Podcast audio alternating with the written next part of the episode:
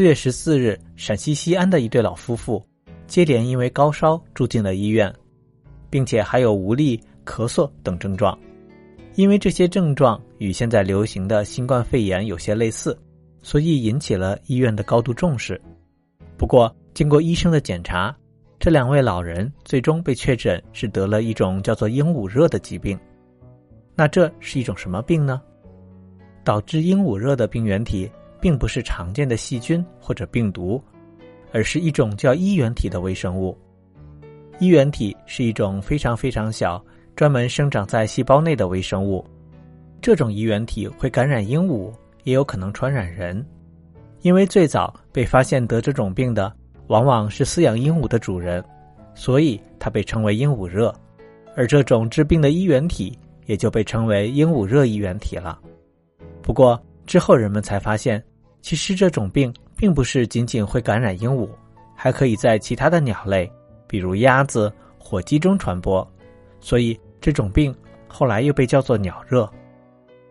被这种病感染的鸟类可能完全没有症状，也有可能出现食欲不振、眼睛红肿、呼吸困难等症状，严重的甚至有可能导致死亡。而鹦鹉热的衣原体侵入人体之后，一般是在一两周内发病，可能表现为发高烧、头疼、肌肉酸痛等等。那这两位老人是怎么被感染的呢？根据新闻的报道。这两位老人平时就非常喜欢养小动物。不久前，他们在街上偶然捡到了一只小鸟，于是就带回家中饲养。而过了一段时间之后，两个人就相继生病了。其实，因为野外的环境比较复杂，野生动物身上往往会携带各种微生物、细菌、病毒等等。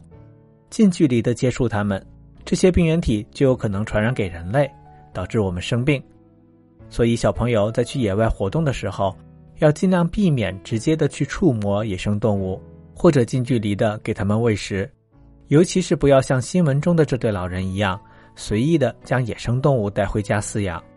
幸运的是，这两位老人目前经过治疗，都已经康复出院了。而我们自己家中养的宠物，因为大多是从出生起就喂养在室内相对简单的生活环境中。所以不太容易被野生环境中的病原体感染，就像大多被养在家里、没有接触过野生鸟类的鹦鹉，也不太可能得鹦鹉热一样。但我们也需要注意减少宠物跟野生动物接触的机会，这样也能减少宠物跟我们自己生病的风险。